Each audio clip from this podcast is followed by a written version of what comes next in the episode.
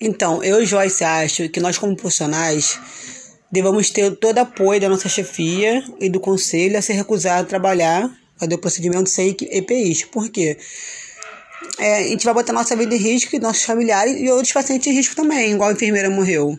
Se eu for fazer uma, uma, um procedimento sem capote, sem luva, vou lidar com fluidos, eu vou estar me arriscando também minha vida. Sim, eu acho que foi falha de ambas partes, né? Tanto do hospital e quando o profissional que aceita trabalhar sem condições, sem o mínimo de EPIs necessário. É minha opinião sobre o assunto. E vocês, Adoro, você acha o quê?